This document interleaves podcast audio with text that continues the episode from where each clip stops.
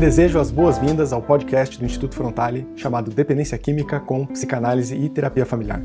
Eu sou Rafael Mestres e, junto com Nicásio Mendonça, nós coordenamos o Instituto Frontale, que tem como principais frentes de atuação o tratamento ambulatorial de problemas com drogas e a divulgação de conhecimento de qualidade sobre dependência química. Se quiser saber mais sobre nós, entre em nosso site www.institutofrontale.com.br. Lá você vai encontrar textos que escrevemos com muita dedicação sobre o assunto, assim como os cursos que criamos para capacitar familiares e profissionais. Se você é pai ou mãe procurando ajuda para lidar com o problema de drogas de seu filho, você vai querer conhecer o nosso curso Filhos Sem Drogas. É só digitar no Google curso Filhos Sem Drogas para ter mais informações.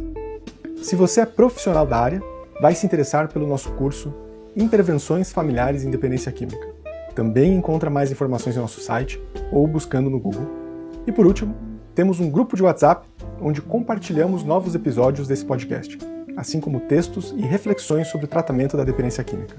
Se quiser participar, é só entrar em contato pelo nosso site que te enviamos o link. É muito bom ter você aqui com a gente e espero que aproveite este episódio.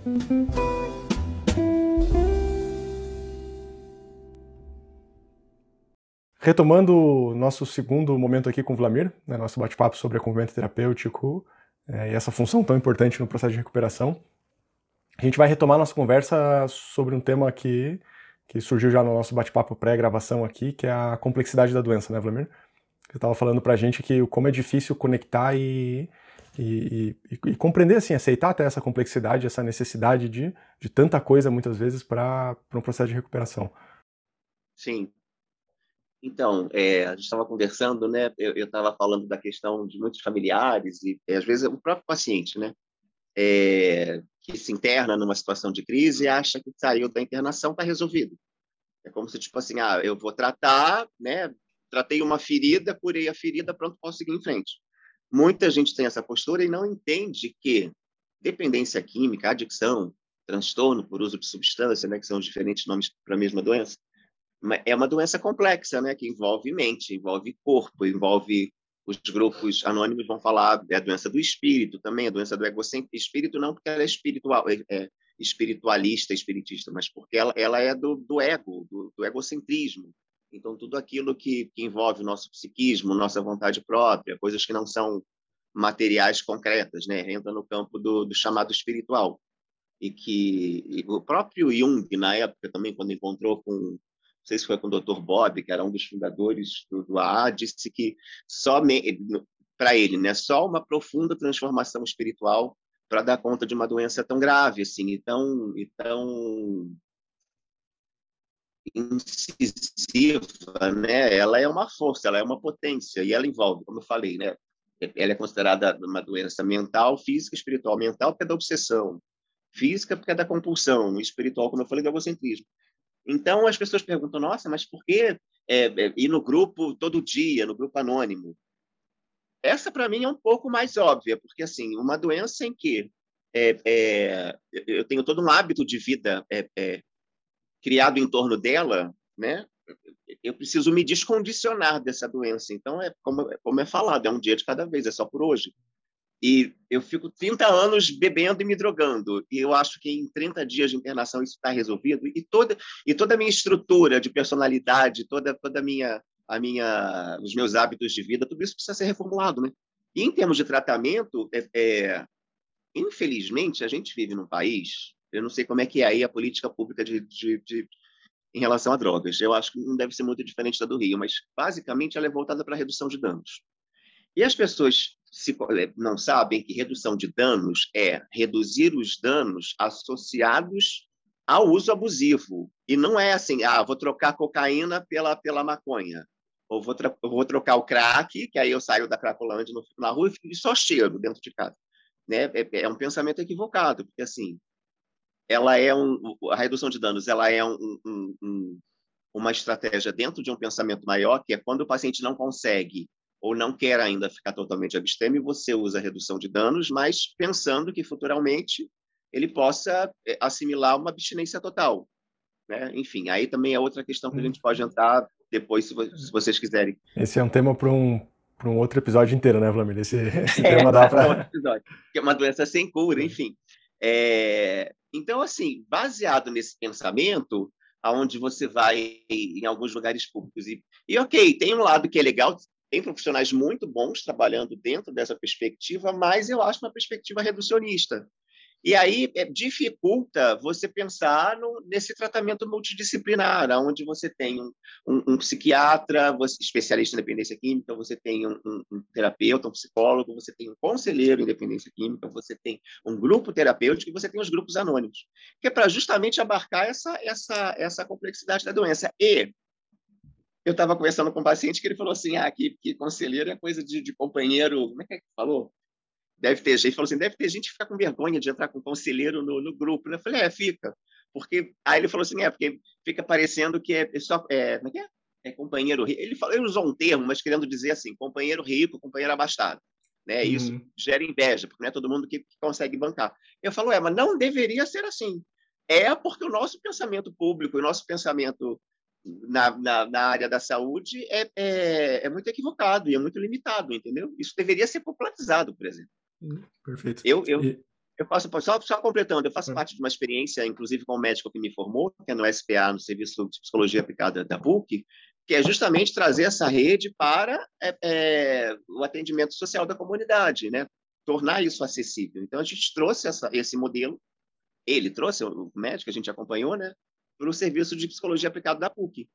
E hoje é o único lugar no Rio que está no Brasil que eu conheço que trabalha assim publicamente tornando acessível para a população um tratamento de rede, que é basicamente particular, né? Hoje em dia é particular. E que é um, é um aspecto tão básico, né? E ao mesmo tempo tão difícil de ser ofertado, né? É, o tratamento de rede é, é, o princípio básico, né? Porque se a gente fala, né, como você está trazendo, se a gente fala de uma doença complexa com diferentes dimensões, o tratamento ele também precisa abranger as diferentes dimensões. E um profissional único não vai conseguir fazer isso.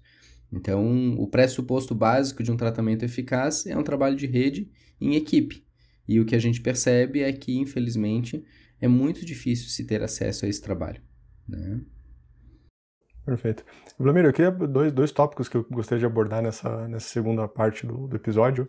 Um é um pouquinho sobre a tua história, assim, né? Porque você teve uma, uma mudança muito grande de, de, de, de, carreira e de contexto de vida até, né, em, virtude da tua recuperação e um pouquinho de, se a gente conseguir trazer algumas situações práticas da função do, do AT, né, do, do, acompanhante terapêutico, né, algum relato de situações difíceis que você viveu, ou situações bacanas, que você sentiu que, puxa, aquela intervenção foi o que fez a diferença ali, que foi fundamental, se não tivesse aquilo, provavelmente teria caminhado por uma recaída, ou algo nesse sentido, assim.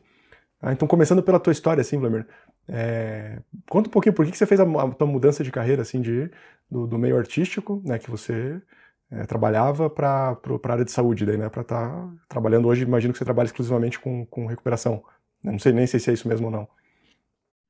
É, então, eu, eu, trabalhei na área artística, né? Sou, sou artista desde muito cedo, né? Com 16 anos de idade eu já era DJ, depois eu, aí eu me tornei modelo, aí fiz teatro, fiz dança, segui carreira como ator dançarino, performer, foi o quê? Foram, sei lá, 30 anos de uma vida quase, né? Nessa pegada. E, e a adicção ativa caminhando paralela, né? Eu conciliando duas carreiras, né? De artista e de adicto nativa, né? É, eu brinco porque assim eu fui muito sistemático e muito dedicado à minha adicção assim para mim ela era um estilo de vida né eu defendia o modelo sexo drogas e rock and roll enfim e eu da minha maneira hoje eu olho para trás eu vejo que era bem problemático né essa conciliação mas eu consegui eu achava que estava dando tudo certo com 39 anos de idade, depois de quase 30 anos né, é, nessa pegada, é, 23, né, que eu comecei com 16, assim, eu já bebia com 9 do copo do meu pai. Com 16 eu já estava, eu já podia ser internado com 16, e eu segui até os 39 nessa pegada. Então foi assim, é, é muito intenso, né, uma, uma, uma, ativa muito intensa, eu era muito festeiro, muito baladeiro, é, tinha uma resistência física absurda, Lógico que depois dos 30 o metabolismo mudou, o corpo começou a dar sinais. Com 39 eu estava primeiro que eu estava assim, já muito o corpo já muito cansado de todo todo esse uso e completo, um uso completamente desgovernado. Eu estava numa crise muito problemática, assim. É, é, é, é, eu cheguei num momento perigoso, assim quase catastrófico. Né? Eu cheguei a atacar fogo em apartamento bêbado, por exemplo. Eu não morri, então acordei no meio. Eu costumo dizer que é pela graça de Deus, entendeu? Não. Uhum. Enfim. A graça é de um poder superior, porque se dependesse de mim, eu podia estar morto ali.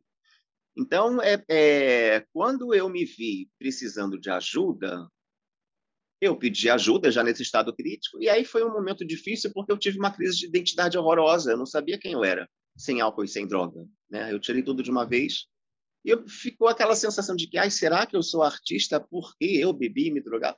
Ficou tudo muito complicado. Eu tive depressão severa, foi um ano assim que eu parei tudo, não conseguia fazer nada, só conseguia ir para o grupo. E aí, aos poucos, já no segundo ano, tem essa coisa, né? A gente, quando entra em recuperação, tem essa coisa de, às vezes, você não sabe muito seus gostos, o que, que você gosta, quem você é. Então, a carreira artística, ela ficou uma incógnita para mim. E me dediquei a estar ali na recuperação, cuidar da minha saúde. À medida em que eu fui vendo, não, realmente, não, isso aqui é uma escolha que é minha, da minha essência. Não, isso aqui foi uma escolha em função, sei lá, eu trabalhava num grupo, provavelmente eu em recuperação não trabalharia, era um grupo muito porra louca em termos de, de droga, né? Então, é, é, é, teve essa transição, tive que filtrar, e, ao mesmo tempo, foi se mostrando o caminho da saúde. Na medida em que eu me coloquei ali para cuidar da minha saúde, é, coisas, atividades ligadas à saúde surgiram. A primeira foi uma amiga que trabalha com uma técnica de transmissão de energia pela mão, uma amiga de infância, é, sabendo que eu estava em recuperação, ela me deu uma formação de graça, eu me tornei mestre na técnica, em função do investimento que ela fez em mim. E me tornei acompanhante terapêutico, era uma coisa que eu não imaginava que eu ia ser, né? muito uhum. menos estudar psicologia, por exemplo, eu faço formação em psicologia.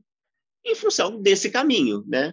Então, é, é, como eu disse, é, um caminho que eu não escolhi. Eu escolhi cuidar da minha saúde. E, naturalmente, eu, eu escolhi aceitar trabalhar nessa área, porque eu gostei né? E vi que eu sou uhum. bom no que eu faço, até porque eu tenho uma experiência prática. Então, quando eu lido com paciente, é, é de igual para igual, assim, tipo, ó, eu conheço o lugar que você está, eu estive nesse lugar, eu tive internado, eu tive, né? E lógico que artista, por exemplo, eu não deixo de ser. Eu costumo dizer que eu sou artista terapeuta. É porque eu ainda estou descobrindo como encaixar, né? É... E Rio de Janeiro a coisa é muito mais devagar em termos artísticos. A minha vida artística ela, ela, ela correu mais em São Paulo e fora do país. Então, aqui é tudo muito mais devagar. Eu cheguei a fazer alguns trabalhos né, em, é, em recuperação e já trabalhando com, uma, com terapêutico, mas aquele ator de mercado que vivia em função disso, não, não tem como, né? Não dá para eu uhum. deixar de atender um paciente porque eu estou ensaiando, né?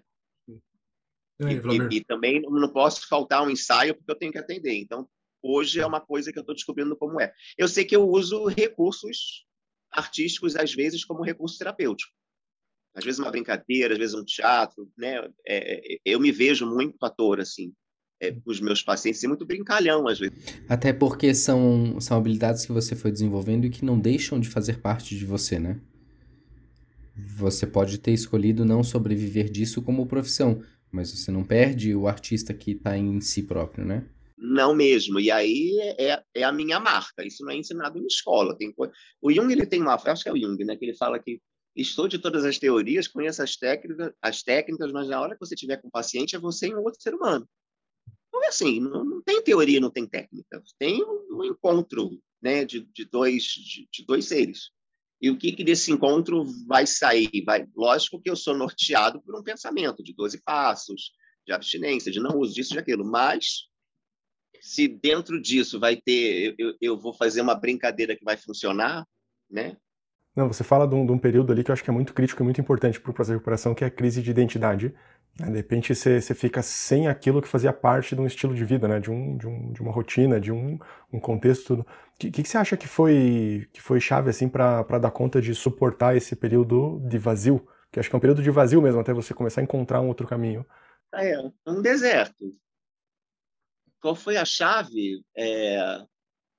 Eu, eu, eu, tenho uma coisa assim, eu acho que por ser obsessivo compulsivo, né, eu, eu sempre fui muito sistemático, apesar de, né, o, o, a adicção ser uma doença que desorganiza, muito, você fica administrando caos, mas eu tenho um lado meu, né, e teatro e dança, assim, você precisa estar lá duas horas antes e todo dia passar a mesma cena. Isso precisa ser compulsivo para isso e ao mesmo tempo sistemático. A chave, eu acho que vem um pouco por aí, no sentido de caraca, se eu continuar do jeito que eu estou, eu posso morrer antes dos 40. A sensação era essa. Eu quero viver, né? Eu não sei muito bem quem eu sou, não sei muito bem se tudo isso que eu fiz eu vou continuar fazendo, mas eu ainda tenho muita coisa para fazer. Eu, eu, lembro que eu não sei o que, era tinha muita depressão, muita tristeza, muita muita dúvida, muito medo, muito tudo, mas eu tinha muita gana de viver. Então, assim, é, a chave para mim foi é, é, é, ser sistemático. Eu lembro que a minha, a minha primeira médica ela falou assim: para eu saber se você tem uma comorbidade além da adicção, eu preciso que você fique pelo menos um ano sem usar absolutamente nada para eu saber se as alterações de humor que você tem são em função de uma comorbidade, é, é, são por causa do uso de droga ou se é por uma comorbidade. Na hora que ela falou isso, deu um estalo assim de, obstinação e de ser o, o, sistemático nesse nesse ponto me ajudou, porque eu pensei, não, eu quero saber se eu tenho outra doença ou não. Pelo amor de Deus, já basta, a gente vai ter outra. Então eu fiz ali, eu era meio CDF, né? Um ano, precisava conseguir um ano. precisava, e de um ano, né, viraram sete, graças a Deus. Mas para mim a chave foi essa, assim, foi uma no meio daquele caos todo, eu tinha uma ponta de fé em alguma coisa. Falei, gente, não é possível que eu esteja passando por isso à toa, né? E aí, quando você encontrou isso, eu acho que daí foi o teu processo de transformação, ele foi acontecendo. Daí uma rede de apoio, então, o dar-se conta de que, porque é interessante que você fala assim, né, que se eu continuar assim eu vou morrer antes dos 40, e o teu ponto de mudança foi aos 39. Então, uma sensação de que o tempo estava no limite, assim, tipo, eu preciso mudar, preciso fazer alguma coisa diferente. Então, essa, essa percepção de que uma, uma transformação era necessária. Sim. Eu falei, eu, gente, 39, assim, é, é, eu até, hoje eu brinco, né? Que na época eu achava o máximo, né? Eu, por exemplo, meu livro de cabeceira na adolescência era Christiane F. Eu sou dessa geração, né? Que leu os Christiane F. Da geração que, que gostava de David Bowie, de Lou Reed. Vi toda uma galera muito punk rock em termos de droga, né? Alice Cooper, os roqueiros todos, enfim. Eu, sou dessa, ainda por cima, sendo artista, eu ainda pegava esses artistas mais artísticos, digamos assim, porque eles eram extremamente atrás, né? É, é, é... Então, é... gente, eu me perdi. Por que, que eu falei isso? eu tava falando do tempo ali, né? De que com 39 foi o ponto que você sacou a transformação, assim. Porque é... Não, desculpa, perdi. Deu, depois eu vou retomar. Eu mencionei os artistas porque eu ia falar alguma coisa, mas eu esqueci completamente. Desculpa, gente, eu usei drogas pesadas, eu tenho sequela. De vez em quando, neurônio assim, dá um, um branco. Mas vamos lá, vamos continuar que depois eu lembro. E, Vladimir, essa, essa tua experiência, assim, como, como que você vê que ela... Ou você lembra de alguma situação com, com um paciente que você estava acompanhando, assim, que, que o fato da tua vivência, a tua, né, alguma intervenção baseada nela, assim, sentiu que fez a diferença, que, que foi realmente uma, um, um ponto importante para o paciente? Então, você perguntou isso na, na, nossa conversa. Eu lembrei de um paciente agora, é, que eu tratei no, no, no SPA da PUC. Infelizmente, ele não continuou o tratamento e a gente precisou dispensá-lo porque ele, ele não estava conseguindo entrar em recuperação. Tentou, é, até fez alguns avanços, mas ele regrediu muito mais do que avançou e não se mostrou aberto para continuar. Mas a nossa relação funcionava muito assim. É, ele era cabeleireiro, ele é, né? Ele é cabeleireiro, é homossexual assumido, e eu tinha um personagem é, é, que era um personagem meu, que eu, eu usava só para brincar em festa, com, que é a Michelle Mondrian, que é, é tipo um, um, Paulo Gustavo, com, né, é aquela mulher do Paulo Gustavo que imita a mãe, eu tenho um personagem que imita a minha mãe, vai um pouco por essa linha, que eu chamo de Michelle Mondrian. E que é, é, você não sabe se ela é uma mulher, se ela é um travesti, se é uma bicha louca, o que que é. Eu falo, gente, isso é um bufão, né? E ela tem um jeito, tem uma maneira de falar, tem uma brincadeira. Um dia ele estava falando alguma coisa que eu falei, eu brincando, né? Quando eu fui ver, a, a, gente conseguiu transformar a fala da doença dele, eu falei, o nome dele era Cláudio. Eu falei, isso aí é a Cláudia Weiler, entendeu? É uma travesti louca, maluca, que fica aí te, te perturbando, é, querendo que você use, que você, né? Eu falei, isso é um demônio do inferno. então a gente brincava porque na hora saiu assim, Cláudio, Cláudio Weiler, porque Weiler saiu na hora. Bah, Cláudia Weiler, entendeu? Não dê ouvido para essa voz, porque isso é, é, um demônio disfarçado de travesti que quer fazer você derrubar. Então era uma brincadeira que funcionava, assim, no sentido de tocava ele. Ele conhecia uhum. esse universo, porque ele foi travesti de rua, né? de, de fazer ponto. É... Então, assim, isso, por exemplo, foi uma situação, inclusive, que eu falei que eu, eu utilizei um recurso terapêutico que foi brincar, fazer o personagem, e eu fazia o personagem Cláudia Weiler a partir, e assim, na hora, né? Não teve uma elaboração. É uma uhum. coisa meio espontânea, né? Legal, e que Isso traduz uma... De... Fala. É, não, que traduz uma, uma questão né, universal na dependência química, né? Que é essa voz que está sempre, né, meio que tentando, né, durante a recuperação, e, né, aquela coisa que vem por um lado sorrateiro, meio invisível, meio sedutor, né, que, que é exatamente isso, né? Identificar essa voz e sacar, personalizar ela é, é brilhante, né? Externalizar ela para, preciso lidar com, com essa voz que está tentando me convencer a me colocar em risco de alguma forma. Até torná-la lúdica, né? Porque você coloca, coloca num ponto lúdico ali que a, a, né, ganha, conecta com ele, né? Ele diz, puxa, isso faz sentido para mim. Sim, isso, isso fortaleceu o vínculo da gente de uma maneira. Né? Eu fiquei com ele um ano e meio, né? E ele era uma pessoa com muita dificuldade assim de aderir ao tratamento, né? Muito querido, mas com muita dificuldade, assim, muito calejado, muito muito distante da vida e, e, cheio de altos preconceitos. Então, o humor na relação ali também ajudou muito nesse sentido, né? De deixar a coisa mais leve também, não tirando a, a seriedade e a gravidade da situação, mas de uma maneira mais leve, assim, olhando, né? E fortaleceu muito o vínculo. Então, isso, por exemplo, foi uma situação que foi muito muito interessante, né? Que fez diferença. E quando você pensa, Vladimir, em situações tipo que, você vai para um dia a dia com o paciente, assim, é porque eu fico, fico pensando, né, o quão difícil é para um, algumas pessoas que estão tentando entrar em recuperação é, voltarem para uma vida social dissociada do consumo de álcool e droga.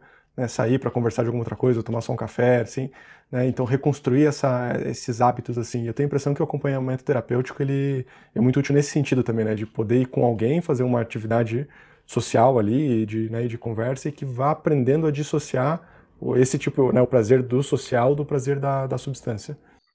Sim, sim. É...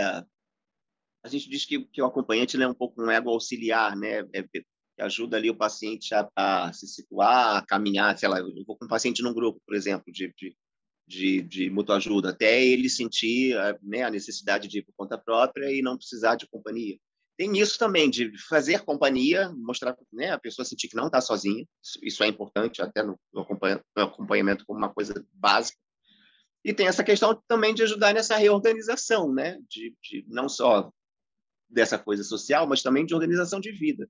Eu estou com um paciente Sim. agora, por exemplo, Você... que a questão dele você estava falando uma coisa interessante, né? Que no teu processo teve uma crise de identidade, né? É muito interessante porque eu percebo muito isso no processo de tratamento na dependência química, que é quase como se fosse uma fase em que a pessoa não tem nem mais todo o contexto que ela construiu do passado, hábitos, lugares, pessoas, grupos, relações, ela não tem mais aquilo. E ela não tem um novo ainda, né? Então ela não tem um novo grupo. A imagem que eu faço disso é como quando alguém que vai se mudar para uma cidade nova, né? Chega numa cidade nova e não tem nada. Não tem nem os amigos da cidade antiga e também não tem o círculo social que vai, que vai poder construir no local novo. Então eu fiquei imaginando que no teu, né, você estava falando do teu processo. Talvez você acha que o, que o acompanhante terapêutico ele tem essa função de estar junto nessa fase transitória e ajudar a pessoa a se inserir e a construir um novo contexto social de vida? Sim, é, é eu estou pensando aqui assim, eu acho que não é o foco principal, mas ele, ele, ele acontece naturalmente.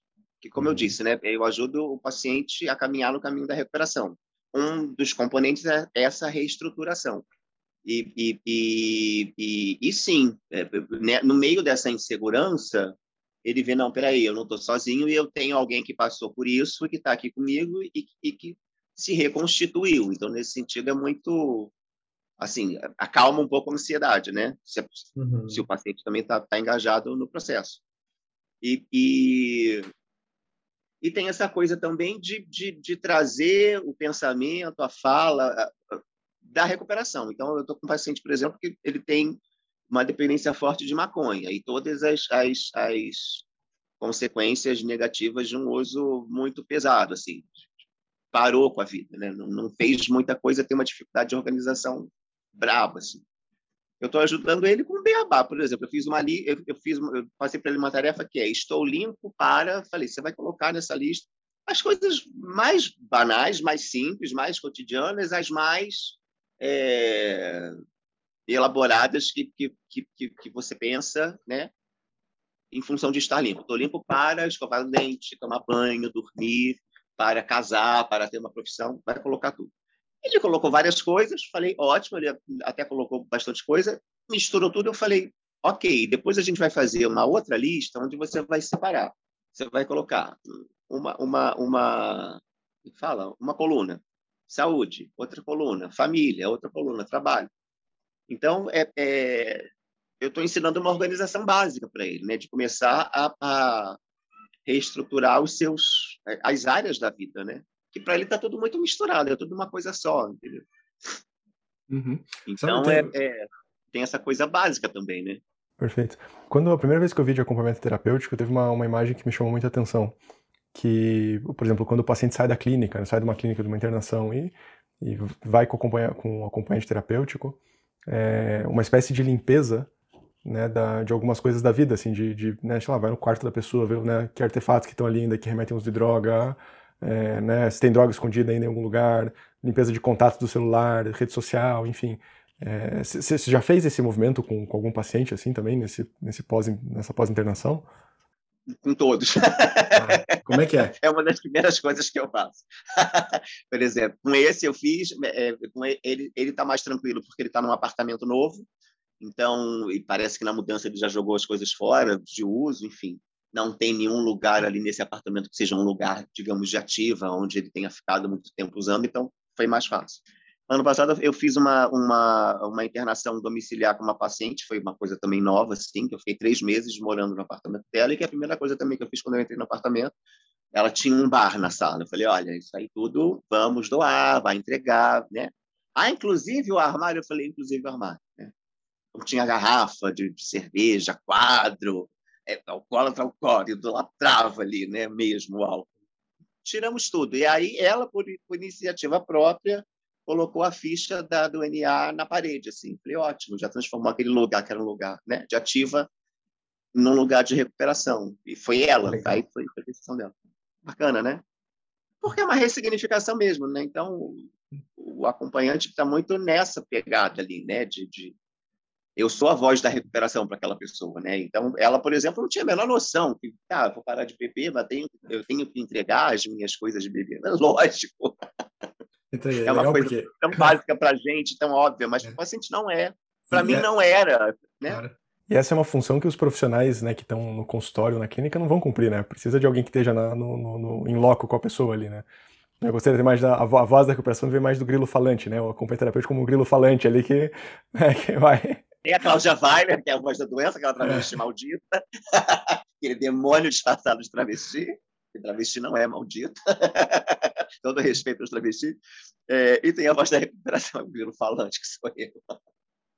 Muito legal.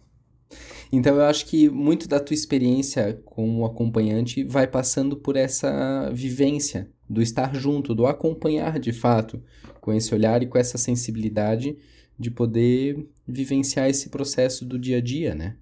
Sim.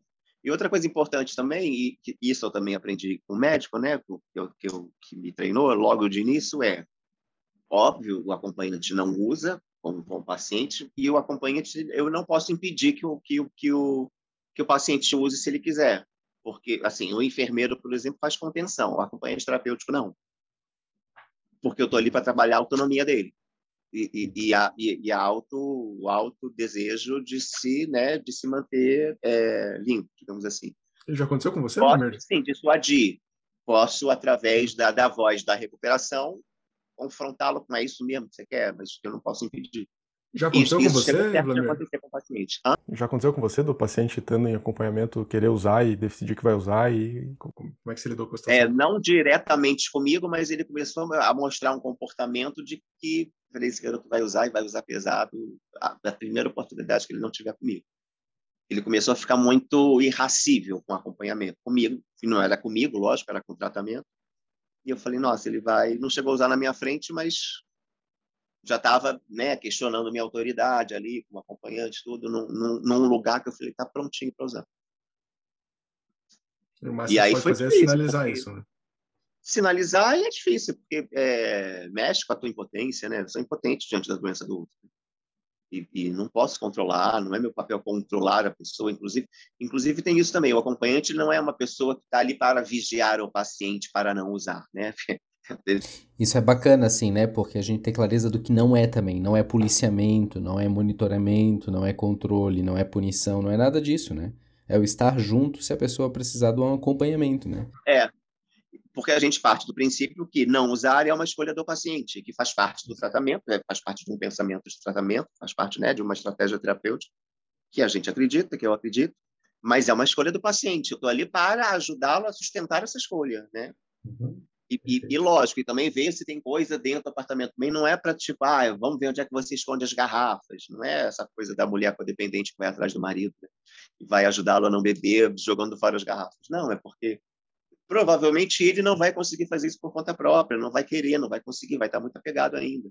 E é preciso, né? Tem que evitar pessoas, lugares, hábitos, né? Estar com coisas de ativo é um hábito que vai te engatilhar para usar de novo. Então, o acompanhante entra nessa também, de ajudar nisso.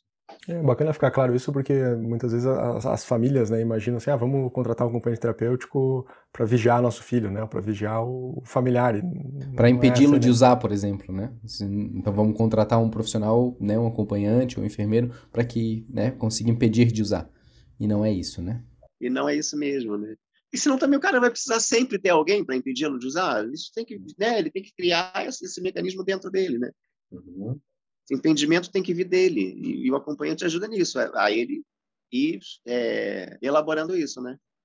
E fortalecendo essa, é, esse mecanismo interno.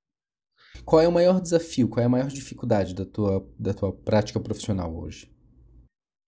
Maior desafio?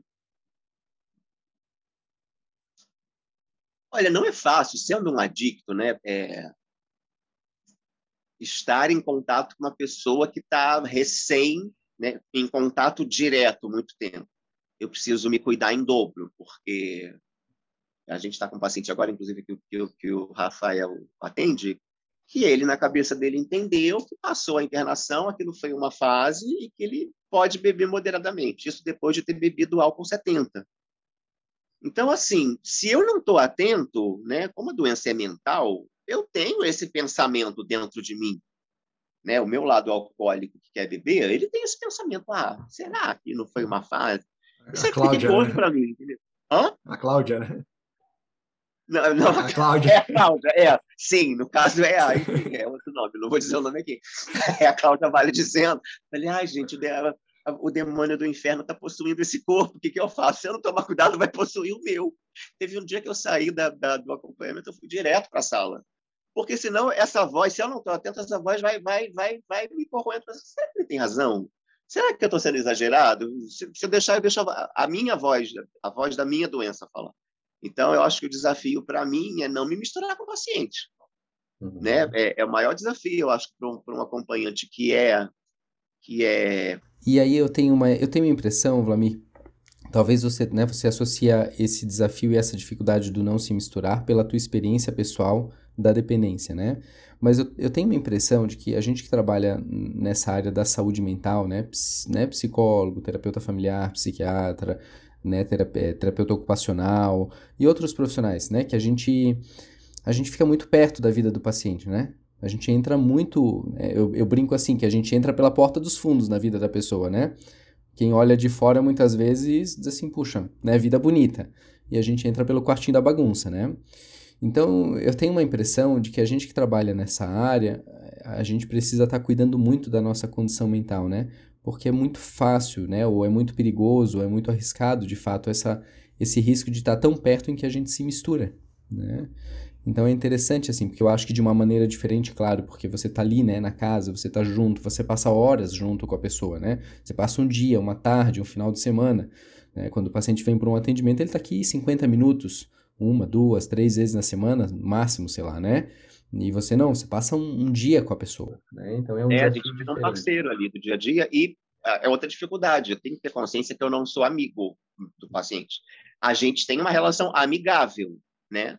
E, e, e, e lógico, eu coloco meu coração, não é, não é, uma, não é uma coisa fria, técnica, distante. Tem um envolvimento afetivo, mas eu não sou amigo, né? Porque como amigo eu não faria coisas que meu acompanhante faria e vice-versa. Uhum. Então, e para mim isso também é é um trabalho que eu preciso elaborar diariamente, assim. porque eu tenho a minha conta transferência, né? De repente o paciente manifesta, né? Meu médico ele fala uma coisa que eu acho muito engraçado, muito interessante, fala assim, o paciente ele tem que ser paciente, ele ele tem que, né? Que dar os pitis dele, ele tem que ter todas as características dele é, é, de paciente. E assim, e se eu tô nessa pegada de que ah, ele é meu amigo, eu vou me frustrar, porque eu vou achar que determinado determinado dia que ele está de mau humor, que ele está de saco cheio de mim, aspas, que é de mim, e não é de mim, é, é, é do tratamento, eu sou a figura do tratamento. Então, isso é um. Não digo que seja uma. Aí, no caso, acho que é um desafio, né? Uhum. Estar ali diariamente administrando essa relação amigável, mas que não é uma amizade.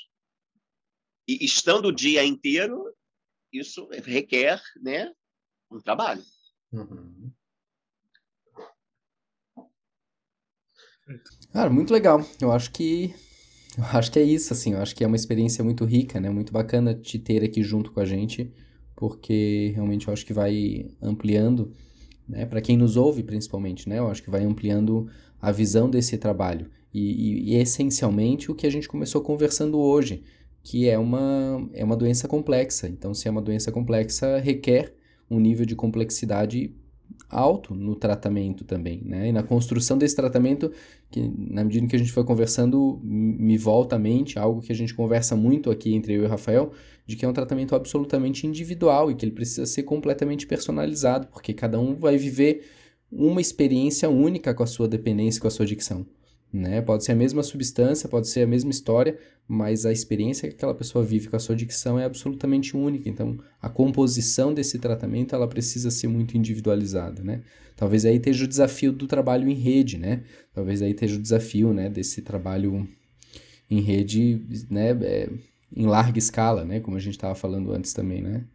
Isso foi outra outra vantagem, né, e benesse, digamos assim, do meu trabalho artístico. Eu, eu tendo trabalhado além de né, DJ, modelo, dançarino, eu, eu sou ator também, é, e um ator, um ator humanista, eu não sou um ator só que está ali em função do ego. Eu, eu, era um ator que eu trabalhava com questões pessoais que eram levadas para a cena, trabalhar, né? Tem muita observação do outro ser humano, né? Lógico, de uma maneira geral, o ator tem isso, né? Porque hoje em dia, infelizmente, nossa profissão está muito distorcida, mas esse básico do ator, que é, que é representar um outro ser humano, você precisa entrar em contato com esse ser humano. Você precisa estar ali, né, tete a tete. Então, essa personalização, o trabalho do ator me ajudou muito. Porque na hora que eu tenho que fazer um personagem, eu tenho que fazer o personagem, eu não posso fazer uma caricatura. Né? Isso requer empatia, observação, cuidado.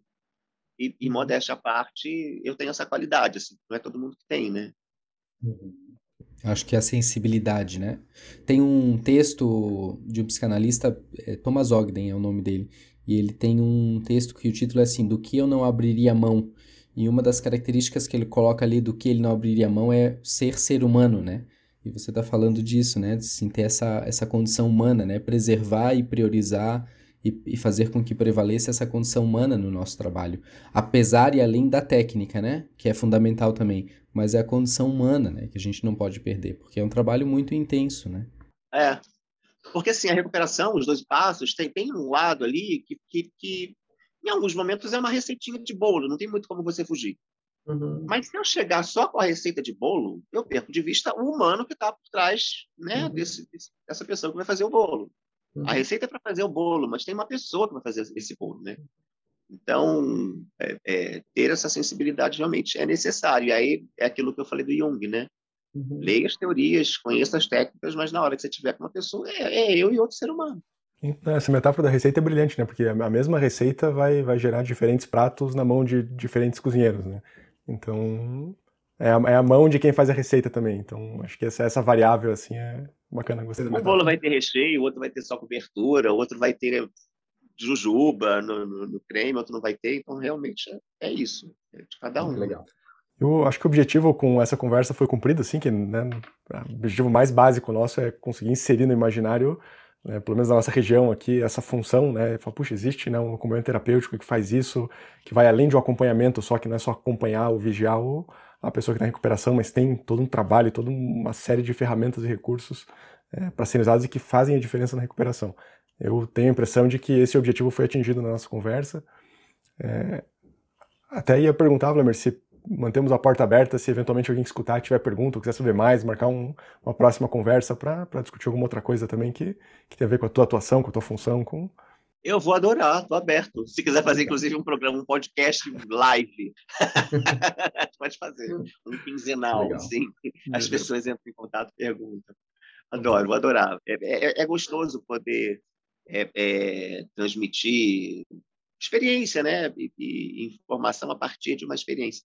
Isso, para mim, foi uma diferença em relação ao trabalho de ator, assim, porque eu, eu lembro, eu sabia que eu era bom, eu gostava do que eu fazia, mas é, existe uma propriedade nesse trabalho né, de acompanhamento terapêutico em função da minha experiência que eu, como ator, eu não tinha.